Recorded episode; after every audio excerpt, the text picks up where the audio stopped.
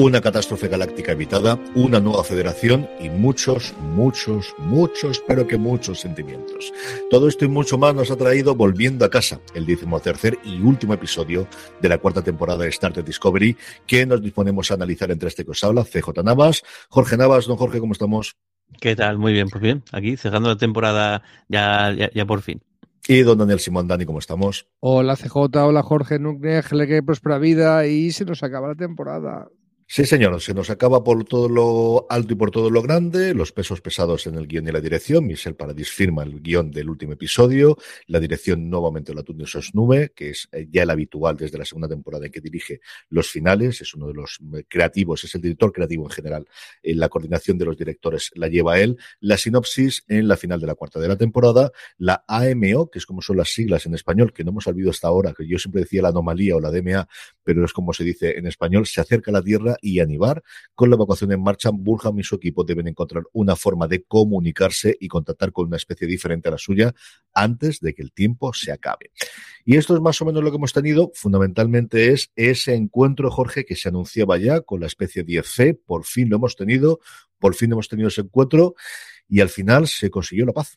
Sí, tal cual. Creo que es bastante, previsible todo lo que pasó el episodio. Lo comentaba en el episodio que lo que estaba lo que menos me está gustando de la temporada en general era que está siendo muy previsible muchas de las tramas, muchos de los momentos, muchas de las ideas y venidas. De aquí creo que un poco igual. El, sí que es verdad que la parte del encuentro con la, especie está muy bien, es espectacular a nivel gráfico y además está muy bien hecho el, el, cómo sienten la, especie, el cómo, el cómo son y cómo consiguen comunicarse y demás.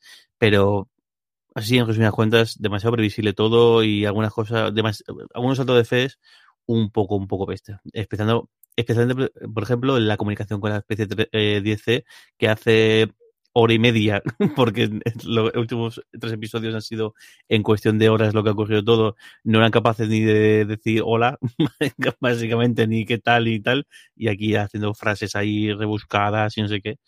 Pero bueno, nos quedamos con esto, con una, nueva especie, con un nuevo, pues, un nuevo una nueva intención la federación parece que puede ir a más y que esto puede pintar bien, pero a ver qué tal la próxima temporada. Dani, ¿qué te ha parecido a ti la trama y cómo se ha cerrado el arco de esta temporada?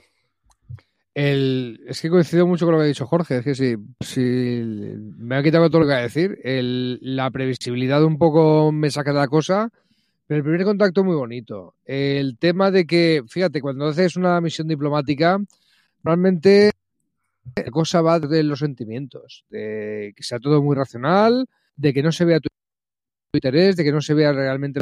Eso suele ser un cuento diplomático, de ocultar tus intereses o incluso sentimientos, ¿por qué no?, a, la otra parte. Y aquí descubren que la única manera de comunicarse con esta gente es todo lo contrario.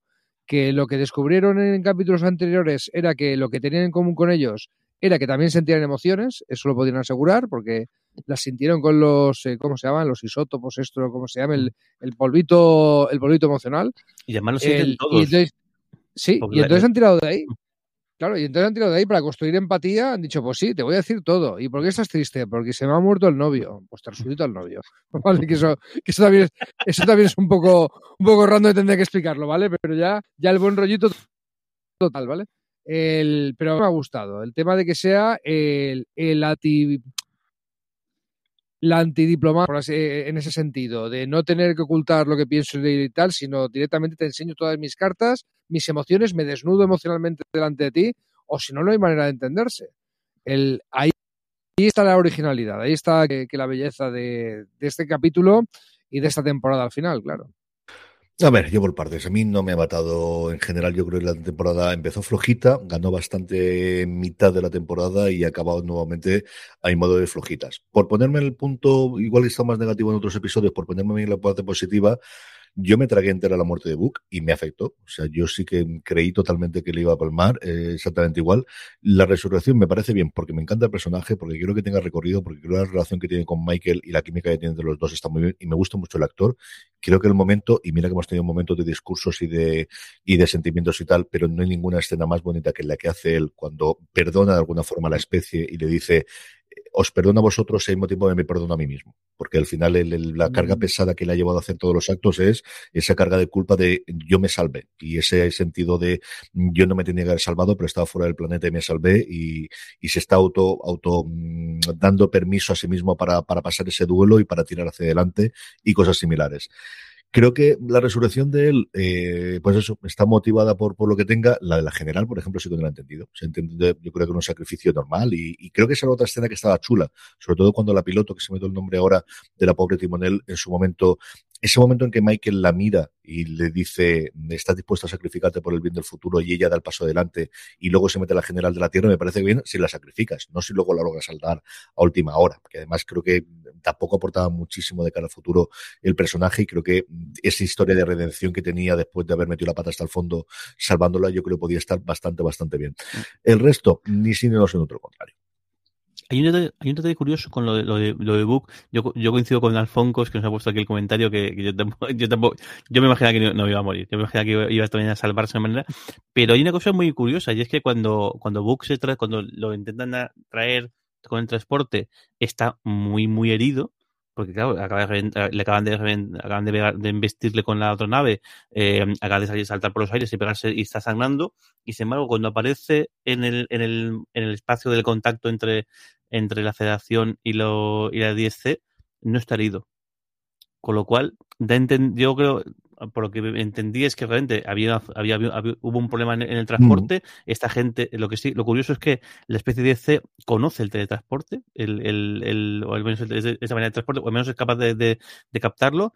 Y el detalle de, no sé, yo no creo, no quiero creer que no es un error de Hackor, no es un error que se les ha pasado y dice, aquí, venga, tía, acá y como sea, pero me llama la atención mucho que sale con la ropa tal cual impoluta y sin ninguna herida.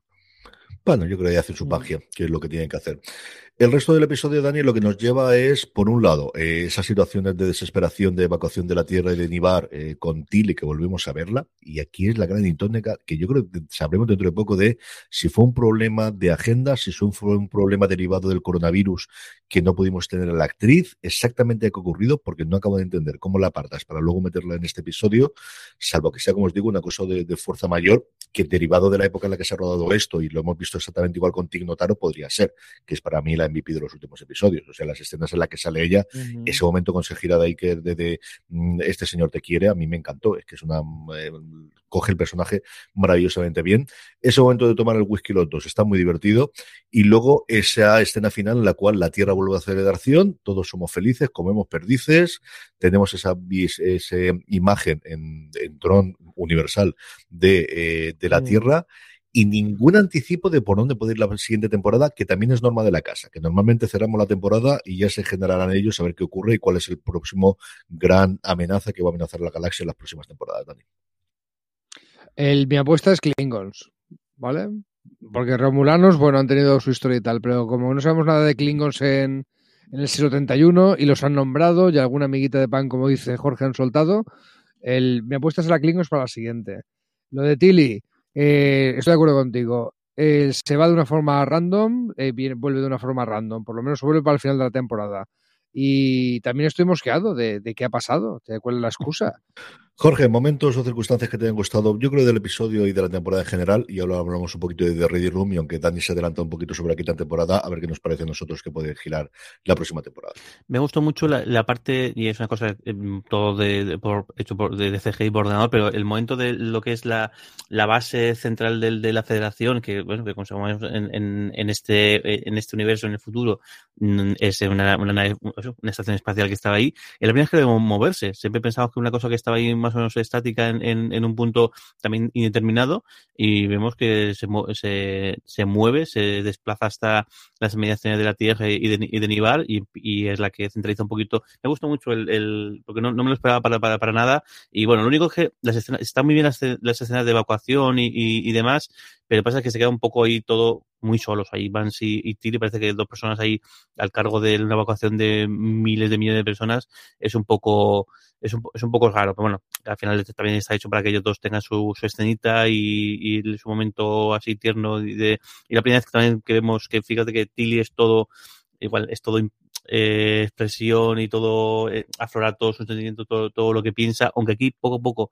es un poco más recatada, o al menos cuando están los, los, los, cadetes, y sin embargo es la primera vez también que, que baja la guardia el, el, el almirante. El, lo, lo visto siempre bajar la guardia un poco cuando habla sola con la presidenta, de aquí la primera vez que viendo el fin tan cerca que pues baja el momento petaca y, y como que baja un poquito el pistón y, y, nos da esa cara que no conocemos de, de este personaje. Escenas, momentos del episodio de la temporada en general, Dani, que te hayan gustado. Creo que cuando aparecen los la especie de C10, cuando aparecen físicamente, que hay un momento wow, un momento ahí de oh, de, de todos, eh, yo creo que para los espectadores también. Cuando los vi al principio, para mí tenía reminiscencias lovecraftianas. Yo no sé si es que en cuanto vemos tentáculos nos vamos a Chulú directamente. Y esa parte, chico, con todas las que le podemos hacer a la temporada, como dice CJ, esa parte de calentarte para encontrarte algo que visualmente es impactante, sí que, sí que creo que está bien resuelto. Eh. Contamos muy rápidamente lo que ocurre en el The Ready Room, el programa de Will Wheaton, el, el, bueno, pues el, show, el, el, after show oficial de Star Trek, que podéis consultar como siempre en StarTrek.com internacionalmente, en Estados Unidos y en Canadá, lo podéis ver dentro de Paramount Plus, y no sé si en el resto de los sitios donde esté Paramount Plus también está allí, pero desde luego aquí en España lo vemos a través, como os digo, de StarTrek.com. El episodio, quitando la escena final que la tenemos en picar, lo dedican de, exclusivamente a este final. Tenemos un vídeo inicial en el que cuenta cómo se ha rodado, las escenas y un poquito de broche a toda la temporada y el arco que han tenido todos los personajes. Luego un vídeo acerca de la persona que interpreta a la eh, presidenta de, el, de la Nueva Tierra, que es una política americana demócrata que fue candidata a, la, a Georgia en, hace en las elecciones de 2018, que se quiere volver a presentar ahora en el 2022, que viene las elecciones especiales a final de año y que era fan de Trek, de Star Trek, lo sacó en un momento en un editorial del New York Times, a partir de ahí eh, Paradis puso en contacto con ella y hablan y tal. Y luego, fundamentalmente, la entrevista es a tres bandas, entre Michel Paradis o la Tune Susnami, como os decía, el director y de alguna forma el director principal que tiene la serie, es la persona que más episodios ha dirigido de Star Trek desde la segunda temporada. Y luego, evidentemente, tenemos a Michael Burham, tenemos también a Soneca Markin Durin haciendo y contestando las preguntas. Hablando un poquito de los sentimientos, hablando del largo de la temporada, eh, Witton le dice, tengo que hacerte pregunta a esta Michelle, la respuesta puede ser, Witton, no te voy a decir absolutamente nada de qué hay de la quinta temporada. Dice, pero si no, me van a matar si no te la hago. Ella contesta, como tiene que contestar, que es, estamos trabajando en ello, tenemos ideas chulísimas, la cosa va a molar un montón, pero no te voy a contar absolutamente nada. Así que eso es lo poquito que sabemos acerca de la quinta temporada. La entrevista yo creo que está bastante bien para que le veáis. La parte de la cuando cuenta el, la diferencia de rodar el final de la temporada pasada a esta en la que tienen ese muro eh, de LED, ese muro de imágenes, igual que lo debutó en su momento de Mandalorian, y en lo que le permite hacer eso con efectos especiales y con los presupuestos que manejan, el cómo le permite hacer cosas esas, para lo que nos gusta la parte técnica de cómo se hace este invento, yo creo que está bastante chula de entre las preguntas de, de cosas. El resto yo creo que Soneco ha comentado varias veces en, en, alguna de las entrevistas que le han hecho, pero esa parte del atún de que no había salido todavía en The Ready Room en toda la temporada, porque yo que hubiese salido el anterior o en el penúltimo, pero lo dedicaron a picar yo creo que esa sí que está en la parte bastante, bastante chula. Quinta temporada. Dani nos ha avanzado un poquito. Eh, Jorge, ¿tú qué piensas que puede ser la quinta temporada por donde pueden ir los tiros? Parece que va a haber menos episodios. Eso es lo que había leído yo, que quizás no nos íbamos a 13, sino que en la quinta posiblemente nos iríamos a menos. De hecho, voy a mirar mientras en información en IMDb y Wikipedia mientras te digo esto, a ver si realmente es así o no.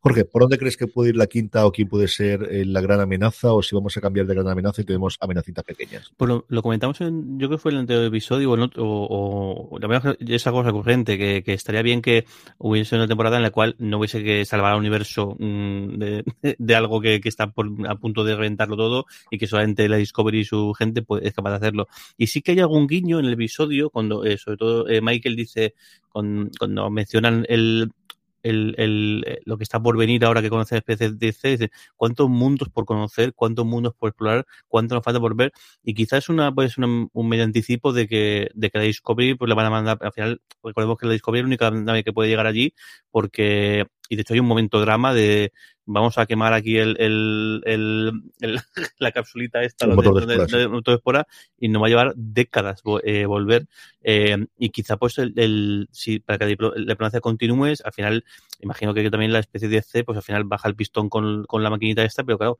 a cambio de, de, de alguna eh, de, alguna cosa ya sea de bonita o demás pero bueno se abre todo una, una, una opción a seguir investigando una opción a buscar nuevos recursos nuevos, eh, nuevas especies. Ojalá tienen por ahí porque yo creo que sí que todo el mundo como que estamos ya un, no sé si, se, ya, que están aquí, tenemos aquí varios eh, oyentes en directo, no sé si os piensan mismo lo que estaría bien, una temporada que sí que es verdad que parece ser que es por donde va a tirar este New Worlds, pero creo que también estaría guay, al menos un que a mitad de temporada de Discovery se tira por ahí y que luego sí que coja, que, que coja un arco en esos últimos episodios, pero creo que lo agradecíamos todos y todas. Que es una cosa, Dani, que nosotros lo esperábamos al final de la tercera temporada de la federación de que construirla de nuevo. Ahora que tenemos acceso a todo este dilitio, vamos a hacer misiones embajadoras, vamos a hacer misiones diplomáticas, llevando la buena nueva del dilitio universal a todos y cada uno de los países de la federación, del cual tuvimos 10 minutos de la, de la apertura del primer episodio y a partir de ahí todo fue la anomalía. Urgencia, todo fue urgencia. Estoy de acuerdo, necesito una temporada que no haya una urgencia. El chico, eso es un motor de historias importante. Explorar el, la galaxia de Star Trek en el siglo 31 eh, también te da para muchas historias que no tienen por qué ser eh, todo un arco de una temporada necesariamente. Eh, ¿Cómo están los Klingons, están los Borges en el siglo 31? ¿Cómo están tus amados Ferengi y CJ? También lo que queremos saber, ¿no?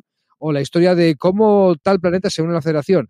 Lo que tú dices, lo del primer capítulo, pero chico, extiéndolo más. A ver qué tal queda. Esa mi gran duda, Jorge, es si nos vamos a quedar en, los mundos conocidos o por descubrir dentro de nuestra galaxia, o ahora que ya hemos roto la barrera y sabemos cómo hay, y tenemos amiguitos al otro lado de la barrera, esto va a ser un punto para ya no solamente nuestras galaxias, sino hay muchas más galaxias y fuera, y vamos a aventurarnos realmente donde nadie ha llegado. Sí, y no solo eso, sino también como nos dice aquí Rodrigo Ruiz en, en, los comentarios, en este caso en YouTube, que dice que, bueno, tampoco quedó muy claro la muerte de Tarka. O sea, al final Tarka eh, como que dice, bueno, pues igual con un poco de suerte, eh, aunque la nave, aunque esto aunque reviente la nave, solamente con el fulgor o lo que espere va a funcionar mi, mi, transmisor. Que igual también puede ser que empiecen a hacer cosas y de repente pues Tarka o algo, o alguna, o algo relacionado con Tarka, o la consecuencia de esto que ha hecho Tarka, pueda tener, eh, pueda ser parte de este hilo en, en, esta siguiente temporada. La verdad es que no queda nada claro y al final es, el de los tres tripulantes de la del, de la de la nave, bueno, de, fuera de Discovery, pues eso, eh, la general se transporta directamente se salva, Book se transporta barra eh, eh, el, vuelve, vuelve, vuelve a la vida eh, y Tarka es lo que no sabemos nada, pues ni una sola mención, ni un solo único que él mencionan en la especie de pregunta por él y es que no sois todo es es que es bastante, bien el, ese diálogo es un poco así eh, peculiar. Luego ya empieza con ya a, soltar frases filosóficas y explicaciones un poco tal pero eso es, em, no sois todos uno no sois todos tal eso está bastante guay. Resumen lo que ha dicho Jorge que se ha habido y, el chico ha comentado que si ha habido tongo con la muerte de Book pero ha habido tongo con la muerte de Tarka ¿no? ¿Estáis diciendo? es que igual no eh, es que no, no sabemos nada de Tarka es que no sabemos realmente ha conseguido su objetivo y es donde quería ir, que no lo sabemos.